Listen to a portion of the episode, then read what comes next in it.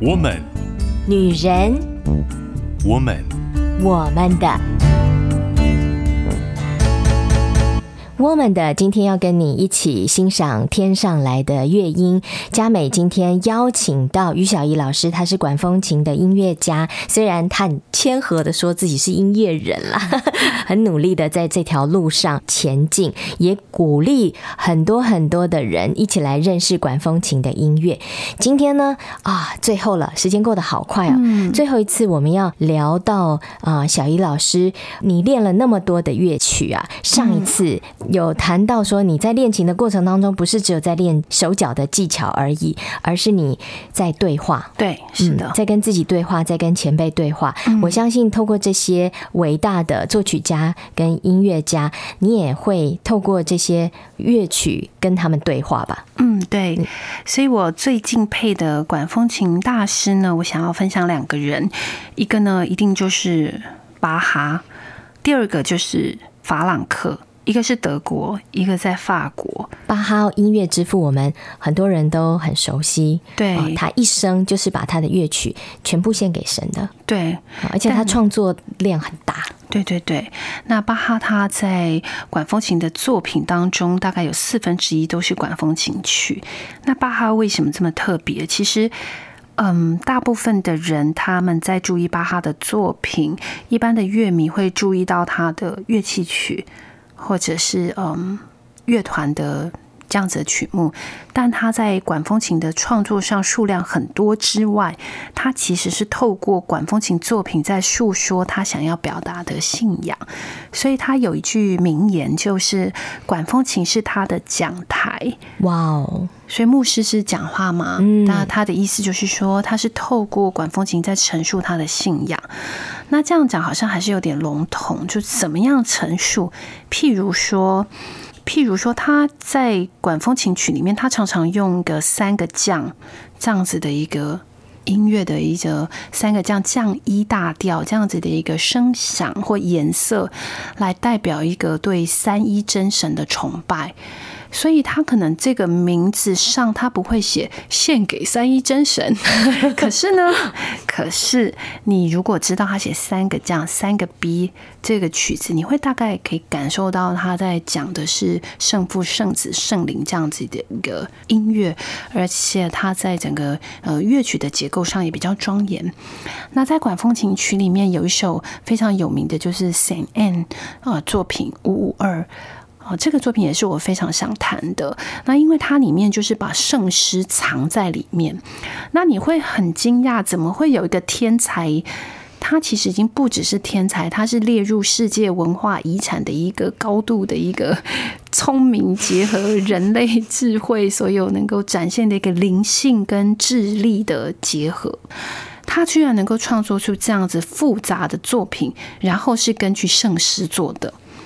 太厉害了，所以他对于圣乐、对于圣经是非常熟悉的。对，他是一个神学家，他是音乐的神学家。有人说巴哈的音乐是第五福音，哇，第四福音嘛。有人说巴哈的音乐叫第五福音书。所以也就是说，我们就回到说，为什么我们刚刚一直把信仰这个东西牵进来，是因为他真的是透过管风琴音乐在讲。讲他的对于这个信仰的一种主观、客观的一种感受。那再来就是法朗克，法朗克也是我非常喜爱的。他的音乐就比较哲学性。什么叫哲学性？他会用很多的声响去表达一种沉静的感觉。就是简单来说好了，你听他的音乐，你就会很想祷告 啊！真的吗？你就会觉得很神奇。就是哇，你听他的音乐，你就会有一种幻化的感觉。那他怎么样背景会写出这种歌呢？他也是一辈子都在教堂啊，他到死之前都还在管风琴前面在写在弹。哇，好认真的一个人哦。对，他们一定是非常有信仰。那再来就是法朗克，你知道吗？他并不是怀才不遇，有人都常常觉得好像是混不下去才去教会工作。没有，没有，没有，在教会工作的都是呃非常，这也是我对我自己的期许。所以为什么我这么努力？我认为在教会的服务的人就应不不要说应该啦，至少我对我自己的标准就是，我要能够成为那样子这个行业的一个指标啊，嗯、这样才叫做荣耀上帝。不能够弹管风琴弹的，就是也不精进，然后我们从嘴巴说荣耀上帝，但你到底有没有真的投入？这投入是要牺牲的。嗯，法朗克，所以为什么我的一些观念，或者是为什么我会这样子，是因为这些大师都是这样，你受到了他们的影响。对啊，他们就是一辈子就在教堂。他是法国近代音乐之父，哇！他影响后面很多的音乐家，他的作品，但是他却在教堂工作一辈子。他并不是没有才华，只是他选择跟他个性一样，他喜欢与世无争，他不太想要在主流这样子去跑，所以他就在那里。但是他的才华跟他的音乐上成就是无可比拟的，所以巴哈、法朗克我一定要提到。对，这是我两个非常大，而且他们的作品是管风琴很重要，呃，所以我在演奏他们的作品当中，我就会找到我生命的意义。我会觉得我就是被拣选来做这件事情的，就像一本文学作品需要有人去读。如果没有人出版，没有人去阅读，你永远都不知道《奥德赛》或者是《伊利亚特》或者是《少年维特的烦恼》。如果没有人去翻译、去写，就不会被大家看到。那这些作品这么的重要，我觉得我有那样的使命，是我被找来要练好它，弹出来给大家听，诠释它。对，这是我我觉得很特别的，就是我我知道我自己在做什么。嗯，对，讲一个练巴哈的。故事好了，你在弹奏的时候，你是怎么跟他对话？他给你什么样的感动？举一个曲子好了。好，呃，不好意思，我要很诚实的说，其实练琴是很辛苦的，所以那样的感动常常都是练到很后期了。初期大部分是，譬如说研究曲目的走向，然后技术性的把它。斗起来，我是说 双手双脚要斗起来，这样就很不简单了。对对对，要光要把它弹到流畅，才能够弹到那个音乐性，所以所以才会需要花很多时间。我们啊会很喜欢参加合唱团，为什么呢？呃，会比坐在音乐厅来听一次的那首好曲子还要好，因为你在练习的过程当中，你是真的在咀嚼那个曲子。嗯，对，就是这个概念，那个是享受。对对对对对，虽然是辛苦啦。对。对，好，所以刚刚谈到怎么样去应用，譬如说我刚刚说的那个作品啊，太多了，因为巴哈的作品有很多类。那刚刚说一个五六四作品五六四，因为它前面是一个手脚并用的曲子，而且是一弹下去就不能停，身体要一直动啊。那它其实代表就是一种呃。复活荣耀的一种盼望，所以它的速度是庄严的，但是脚很忙哦。好，所以光我从头谈到尾，我自己就会觉得，哎，你好好谈完，你就会感觉到那种荣耀。嗯，就是你好好忠实的当那个器皿，不用做过多的解释。对，还有一个很感动的是巴哈的圣咏。他的圣咏里面其实是有非常多的感情，所以在他的圣咏作品，你会谈到会想要掉泪，会非常的自然真诚。他不会哗众取宠，也不会故意炫技，但是会让你感觉到一种平静、永恒、不变的定律。所以你的生命啊，跟管风琴、跟管风琴的乐音完全的绑在一起了。对，但现实生活我还是有打扫家里，有需要赚钱，有要募款，我很理性，好不好意思？对，真的啊，其实很不容易。嗯，这是一条一生决定的道路哦。对，不能后悔了哈。不会啊，但是我早期每次访问，我都会说我一辈子要做这件事。但是自从我看了《灵魂急转弯》之后，嗯，我还是一辈子做这件事情，只是我变得没有那么呃，我觉得那个目标还是在，但是我更要去享受当下。嗯，我过去会比较是目标导向，我会是那种我一定要他成功，然后我就说的啊 去投入。但但我现在会。觉得说不要把旁边的人都搞得很累，所以我学习享受他，学习享受，不要把身边的人都吓跑。我的助理啊，我的同伴伙伴们，对啊，对，因为 要跟你走长远的路。因为通常我们这样子去规划或是开创的人，有一种个性就是会冲冲冲冲，然后旁边人可能跟不上，等他们一下或者鼓励他们一下。对啊，所以这是我在学习的。哇，其实管风琴的故事很多哎，非常多。聊到这儿呢，我们先来欣赏一首，我们请小易老师来推荐好吗？这首歌是我在嗯，也是在跟蒙甲教会录制的这张专辑中的最后一首。那它其实已经是我们都录完了，最后几乎是即兴，赶快把它拿出来，因为我想要录一首就是非常安静的。哦，它不是真的即兴，我是说临时决定要录，我几乎没有练习，就是把它。当时想要把它留下来，一种平衡永恒的概念，这是我非常非常热爱的一首歌。它没有很高深的技巧，但是它在传达一个非常永恒的真理，就是耶稣是呃上帝的儿子，他来到这世界上就是为了要爱我们。我很喜欢，我希望你们也感受到那种宁静，就是说，希望呃不用讲太多，我希望在音乐中你就可以感受到上帝的爱。取名叫做《父爱降生》。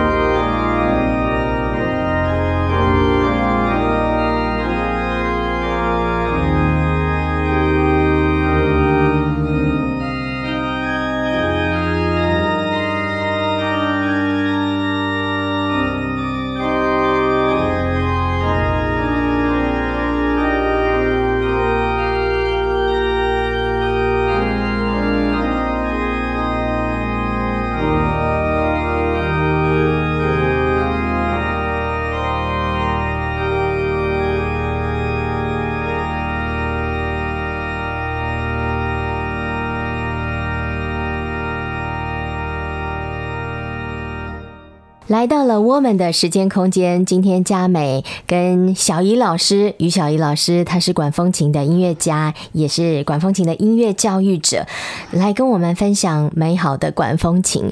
你这一辈子呢，就跟管风琴绑在一起啦。嗯，对，有很多好曲子跟音乐家前辈们在你前面，你可以跟他们对话，你可以效仿他们的榜样，我觉得是很幸福的一件事情。对，因为我找到我的呼召跟天命，所以我很幸运，我一直在做这样的一个工作。很幸福，也很享受。对啊，虽然过程当中很辛苦，嗯，就像第一次小易老师跟我们分享的，好像生孩子的那种感觉，生产的过程是很煎熬、很辛苦、很痛苦的，但是生完就忘记了。对，然后就会再生一个吗？哎，会办很多场的演奏会，而且呢，会有很多的讲座，会有很多的学生，嗯、是吧？对呀、啊，对对，这是你很希望看到的吗？呃，我其实比较想看到的是一种文化上面的提升，嗯，因为在教学上你比较多是技术，但我认为在台湾的美学的环境比较多的问题是整个对于美学的重视以及没有这样的文化。我很不能接受的一件事情是，我教的学生，譬如说钢琴学生好了，他们自己都不听音乐会，或者是老师的音乐会，他也没有空来。那我就会非常匪夷所思，说你学这么久钢琴，你却连一点时间都抽不出来听音乐会。这也就表示说，我们对于这种听音乐会的文化，或是整个美学的涵养，其实真的还有很多的空间。还有包括我们常常出国到美术馆，可是到了美术馆才发现，每一幅画都是一个大千的世界，每一幅画都是一本百科全书。嗯，你不可能到那个时候才去查希腊神话故事，或是才去查它的背景，或是它的一些构图，来不及了。对，平常就要。接受这样的素养的装备，对，去学习。嗯，你真的当场可以看到名画的时候，你才能够享受它。是的，那再来就是，我认为在美学上面的注重，绝对是我们整体国民要提升我们的生产力的一个最重要的一个投入。我觉得非常值得投入，因为在艺术或美学或音乐上面的启发，真的是能够给我们带来不同的想象。我们需要的是更多的想象力跟创造力，以及更多的可能，或甚至是美感。所以我觉得我们这个台湾是很需要在艺术上、美学上，真的非常需要，特别是年轻的学生，哦，真的要花一点时间。或者是我也会觉得有一件事情我也蛮在意的，就是说我们是不是都投注心力在比较容易快速取得的事情上面，而不是愿意投注在要花时间的。所以我刚刚有提到为什么。管风琴比较难，因为它花太多时间了。所以有时候当我要放弃的时候，我会回头看一看，原来这么不容易。我原来我能够走到现在，原来我能够突出到现在，能够做到这样子的一个嗯小小的一个地步，其实就是我每一步的不放弃。那可能是我的特质。那我也觉得这样的特质应该要在学生学生里面，我们要去推广。你可以不一定要学管风琴，但是是不是你要专注一些比较高难度的？是不是大家要去挑战比较难的？譬如说，如果我们在台湾，譬如说我们演出的场地已经饱满了，好了，那如果我已经在这个位置，我就应该要出国去演出，挑战国外的这样国外演出的机会，这样子才能让我的后进有机会在台湾有机会。所以我到现在每一年我做过的事情，我都不会再做。我是说，我做过的事情，我不会再做，甚至我会介绍我的学生去做，这样子这个市场才会流动，嗯，传承啊，轮替啊，才会继续不断的进展。有这个高度的人，你就必须要再去挑战更高的高度，这样这个市场才会活络。所以，如果我可以，我应该要往更好的，这样我现在在做的事情才能够让学生有机会。那再来，也就是呃，也要鼓励这些年轻的，不管你是妈妈，你有小朋友。我觉得要投资的事情，就是在比较永恒的。我在教钢琴，我也教钢琴。那我小朋友最常就是所以学生，就是常常一下子演讲比赛，一下子足球比赛，一下什么都有，什么都有。然后呢，钢琴就是其实众多才艺中的一个。那通常这样的学生，我真的就会问他说：“你不是在学才艺，你其实在学的是一个素养。你有没有意识到？那你要花多少时间？”就是你要花时间来跟这个东西陶冶，花时间练技术，花时间认识这个文化，而不是只是一个才艺。这是我到现在还一直觉得非常想要去大声疾呼的，是整个音乐的教育，我们要更多的去推广那个美学的层面。嗯，你觉得如果国民啦缺乏美感的话，跟一个有素养的美学的话，差别在哪里？第一个就是市容啊，或者是你眼睛看到的，或者是你们在影响到设计东西的呈现，或是色彩，或是你的穿着空间，对，或是美感，对视觉美感，以及呃，你在我觉得是想象力吧，想象力。嗯、那我觉得那个差别会是。呃，慢慢会看见的，可能不会是立即的。因为为什么我这样说呢？为什么我这样说？是因为我在弹很难的巴哈的时候啊，我在练的巴哈都已经是最高难度的管风琴的巴哈了嘛，就是长这样子。那我记得我在钻研那些曲目的时候，我会遇到一些困难。我后来是怎么样解决的？我去读建筑的东西跟美术的东西，你知道。呃，佛罗伦斯礼拜堂的那个铜门，他们花了二十七年，二十七年一个人，他的团队二十七年，我还只是一年弄一场音乐会，他的二十七年人有多少个？二十七年，他花二十七年在做那个门。但是那已经不是我们现在在强调的一种价值观了。他们在做的东西都是希望是千年的。他做那个门不是只是一天两天，或是一个礼拜，或是一年。所以他花二十七年做那个铜门，然后里面那些浮雕多么的精致。当我去研究那些故事，发现那些建筑结构多么的嗯，另外一个世界之后，我再回来看这些音符，突然间变得很简单了。哇！所以，所以我刚刚在强调，这种美学并不是一个看见的东西，它是一种触类旁通的启发。上一集我们讲到这个 spark 这种火花，它不见得是一个目的，而是生活中的一个小小的一种点，一定要有东西让你有亮光。所以学音乐的人不只是要学音乐啊，对啊，还有要触类旁通，去接触不同的事物，人生才会阅历丰富。你所弹奏出来的。才有生命力，这是我对我自己的期许。我希望我的听众会一直陪着我成长，支持我的乐迷，他会看到我每一年都进步，所以我一定要不断的让我自己充实我自己。嗯，最后给我们听众朋友一点勉励吧。勉励吗？因为其实刚刚佳美有谈到就是管风琴教育的部分，嗯，那我觉得这个部分倒是我现在还没有办法着力的，是因为呃，我觉得演奏的部分我自己可以冲。可以冲，我自己努力，我自己压紧腰跟，然后我自己可以做到一个高度。但是其实我花非常多的时间在教学推广，我发现真的有难度，所以我认为这真的是结构性的问题，不是一个点。所以我如果在收音机，如果听到，如果你觉得你对于美学上面，或者是对于这种。